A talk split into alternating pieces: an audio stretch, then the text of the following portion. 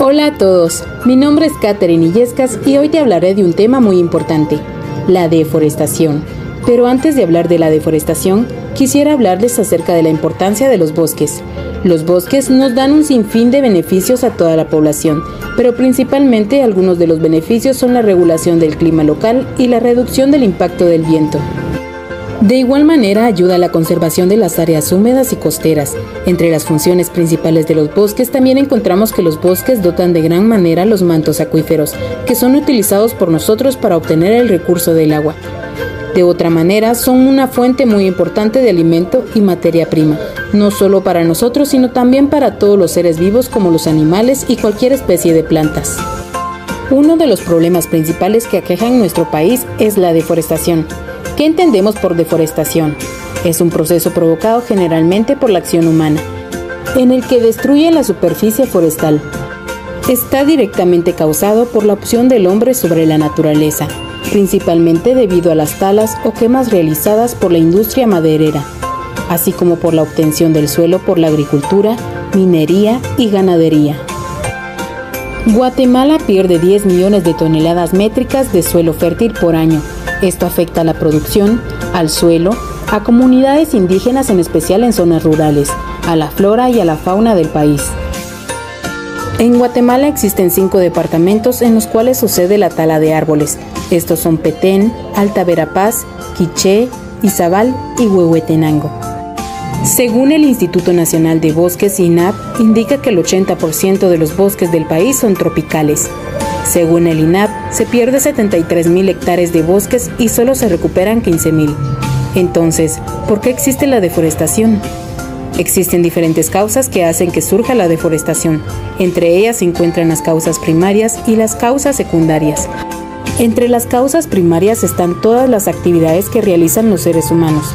Esto se compone por generar espacios para la agricultura, generar espacios para la ganadería, la tala ilegal, el crecimiento de la población, la negligencia de las personas por la quema de basura, el consumo de leña y la producción de madera industrial.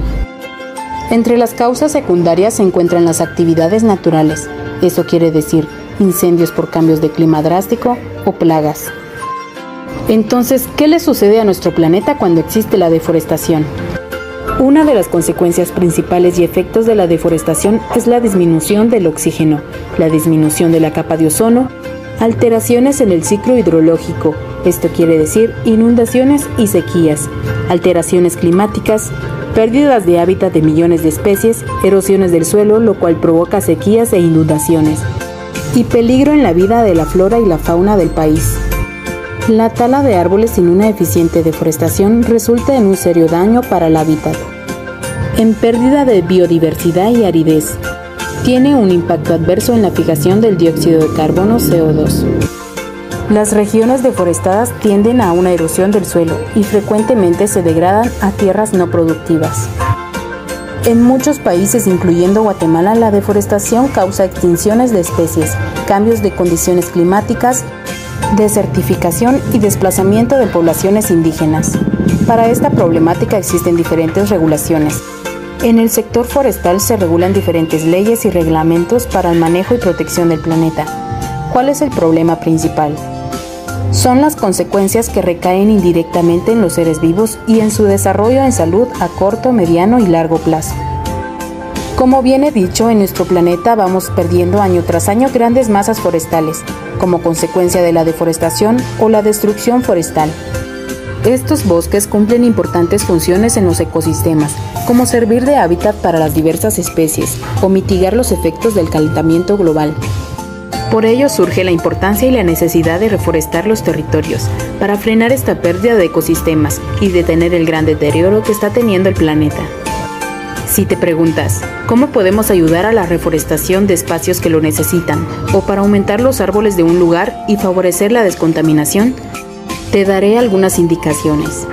1. Puedes contactarte con asociaciones y proyectos que tengan en marcha campañas de reforestación de bosques o áreas similares para apuntarte como un voluntario. 2. Debes conocer qué tipos de árboles para reforestar son los mejores en tu zona. Algunos de los árboles que son buenos para reforestar son encino, el plátano, pino y entre otros. 3. También debes aprender a plantar árboles por tu cuenta, para plantarlos cerca de la zona en la que vives o incluso en tu jardín. 4. No hagas caso a ciertas imágenes virales que llaman a sembrar semillas de cualquier frutal. 4. Es importante utilizar plantas autóctonas y asegurarse que no vamos a causar algún prejuicio a la gente o flora o fauna del lugar. Y bueno, ya con esta información puedes investigar más y empezar a dar tu granito de arena para poder ayudar al planeta. Y esto es todo por hoy. Que tengas un gran día.